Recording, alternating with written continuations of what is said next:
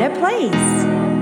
A better place. Everything that irritates us about others can lead us to an understanding of ourselves. By Carl Jung 心理学者カール・ユングの言葉他人にイライラしてしまうことはすべて自分をより理解することにつながるために感じていることなのです。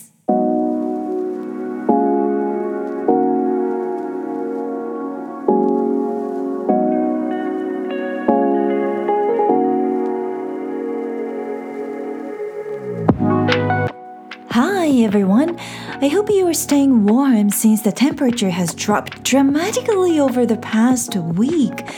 As for me, I feel so grateful that I was able to celebrate my older son's 19th birthday with my family this year again. How fast time flies! I actually miss those days when my boys were so little and couldn't have enough sleep and couldn't even have coffee while it was hot How precious those days were!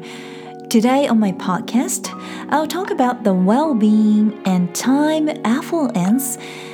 How can we spend our limited time wisely and stay happy all the time? I'll also talk about how to improve children's English in our daily lives, not just children, but also adults. as well 皆さんこんにちは一気に 朝晩の気温が下がってきましたね。ダウンジャケットを引っ張り出したり床暖つけてみたりとなんかこう急に冬支度が進んできたという感じがしますけれども皆さんも暖かくして風邪やインフルエンザにも注意して過ごしていきましょう。まあ、あのこの季節寒いんですけれども私の好きなネオソウルとかジャジーな音楽にはぴったりの季節なのでそういう音楽とか読書とかもねあの暖かくしながら楽しんでいきたいなと思っています。我が家は長男が次のステージに向かって準備をしている今月19歳のバースデーを迎えることができました。次男も学校のイベントに忙しかったりと、まあ、みんな揃うかなって毎年本当にハラハラしてるんですけれども甘いものの苦手な長男にはミニティラミスプレートそれからリクエストのピザで、えー、家族みんなでお祝いする時間が取れて本当に良かったです。あもうちっちゃい頃が懐かしい恋しいというくらい本当に今のお子さんたちの子育てで忙しい皆さんは今しかない時間なので楽しんでくださいね。ティーネイジャーも遊びに勉学に大忙しですが充実しているっていうことが本当に幸せだなぁと感じています。今月は英語教育バイリンガル子育てのテキストの総仕上げ。えー、頑張っていたんですけれども受講生の皆さんからもたくさんの素晴らしい声集まってきています。届けてくださった皆さん本当にありがとうございます。多くの方の参考になるんじゃないかなと思っています。悩んでるのはね自分だけじゃないよっていうことが分かればやっぱりこう前向きな気持ちになれますもんね。シェアしたいことがたくさん溜まってきていますがまずは一つずつご紹介していきます。今回ウェルビーンシリーズは5つのヘルシーな習慣の5つ目 Podcast Volume 125ポジティブ心理学幸せがブーストする5つのヘルシーな習慣。5つ目は豊かな時間です。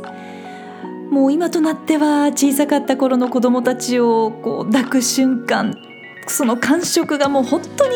懐かしくって大変だったことってすっかり忘れてしまってるんですよね。あんなに早く時間過ぎないかなと思ってたのに今振り返ると子供たちとの時間こそ人生でもう二度と戻ってこない時間なんだなってどんなに忙しくても子供たちの成長そばで感じられたこととか子育てから得られた教訓というか学んだことというのは何にも代え難い人生の財産になったなというふうに感じています生き方の基本というのかな本当に大切なことを子どもたちから逆に私の方が教わったなと感じます。ハーシュフィールド・エトーの2016年の時間と幸せについての研究データ今日はご紹介しますね。幸せとは豊かさでウェルビーンということで、まあ、あの豊かさにはいろんな要素があるということをイェール大学の心理学コースでも学ぶことができまして研究データと合わせてご紹介しているシリーズなんですけれどもこの研究の記事によりますとなんと69%の人が時間よりお金に価値を置いていたということが分かりました。つまり時間を削ってって働いてお金を稼ぐ方がたくさん時間があるよりも大切だと感じている人が69%だったということで、まあ、ちょっとねポストコロナではまた違ったデータが数年後に出てくるのかななんていうことも感じていますがこの研究では実際はお金よりも時間に価値を置いている人の方がより幸せを感じることができるというデータ結果が出たんです。究極の選択なんて思っちゃいますけれどもそれくらいね本当にどちらも大切なんですが実はお金の方が無限にあって時間というのは有限なんですね。時間に余裕があるということは大変価値が高い豊かさなのだというシンプルな研究結果として紹介されていました。ポッドキャストの方では英語力を高めるための時間の使い方 Tips もご紹介したいなと思っています。英語の習得も時間の使い方を工夫して効率のいい英語との触れ方に変えるだけで時間を味方につけて英語力が飛躍的にアップするんですね。留学なしでもどんどんレベルアップすることができます。日本で当たり前になっている英語との触れ方とかテキストの使い方取り組み方をちょっとだけ忘れていただいて2倍のスピードで英語力が上がるという秘訣をご紹介するのでちょっとやってみてください。それは目だけに頼らず耳と声を活用するということです。いろんな方からのご質問を伺っていると何をしたらいいかわからないというのがやっぱり一番だと思います感じているんですね。どんな風に学んだらいいのかこれで合ってるのかがわからないということが一番やっぱり不安な要素なんじゃないかなと思います。あとはやっぱり NG と OK っていうのがありまして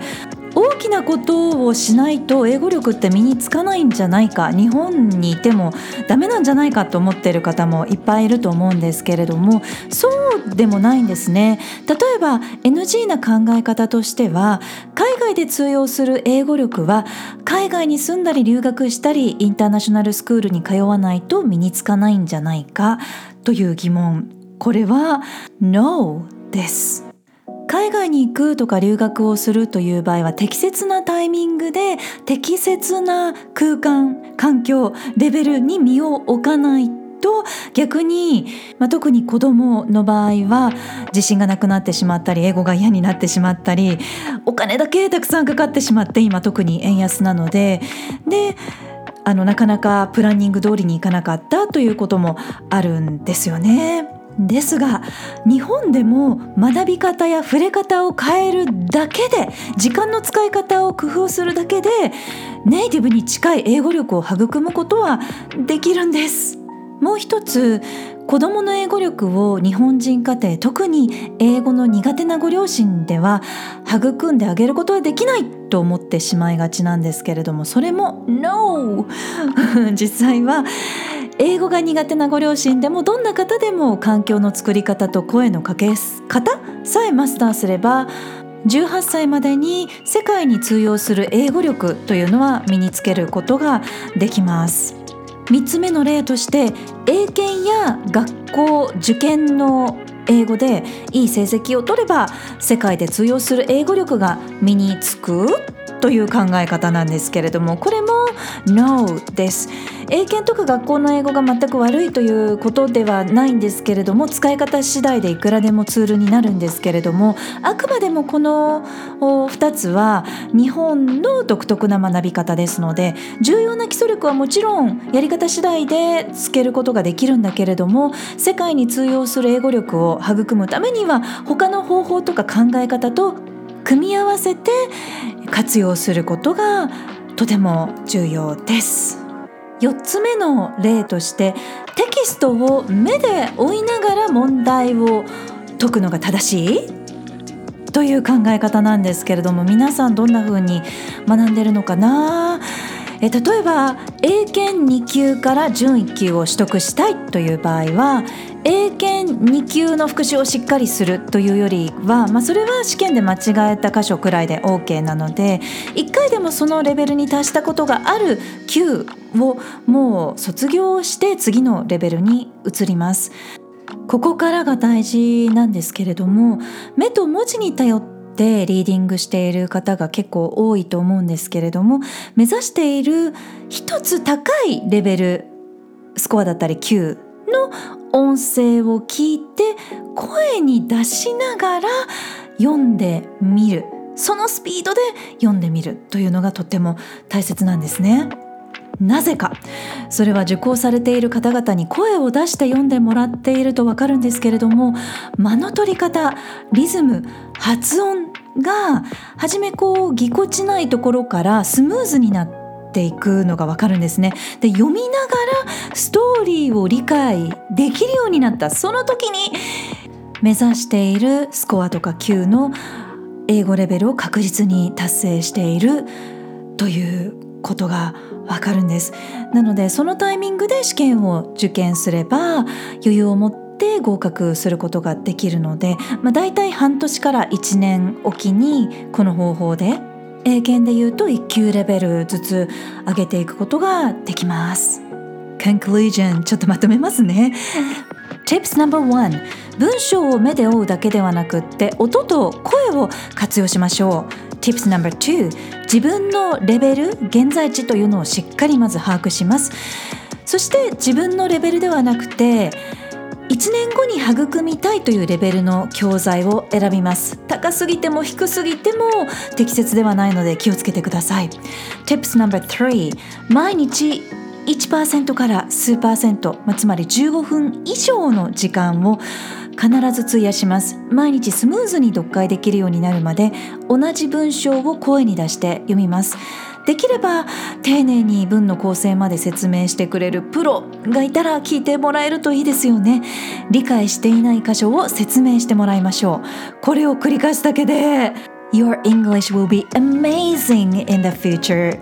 気持ちに余裕を持ってて時間に余裕を持ってクオリティ英語タイムを持つだけでどんな方もどんな家庭どんな子供でも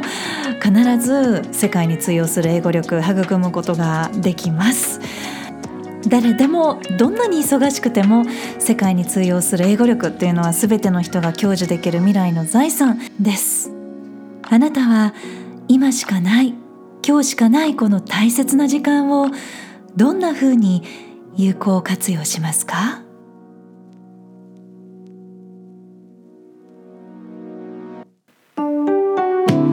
さあこの番組は自分軸を確立し一人一人が自分らしさを最大限に表現することで世界がより良くなるというビジョンで配信しています。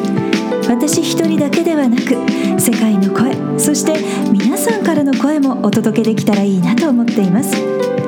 さんからのメッセージご質問リクエストも受け付けています。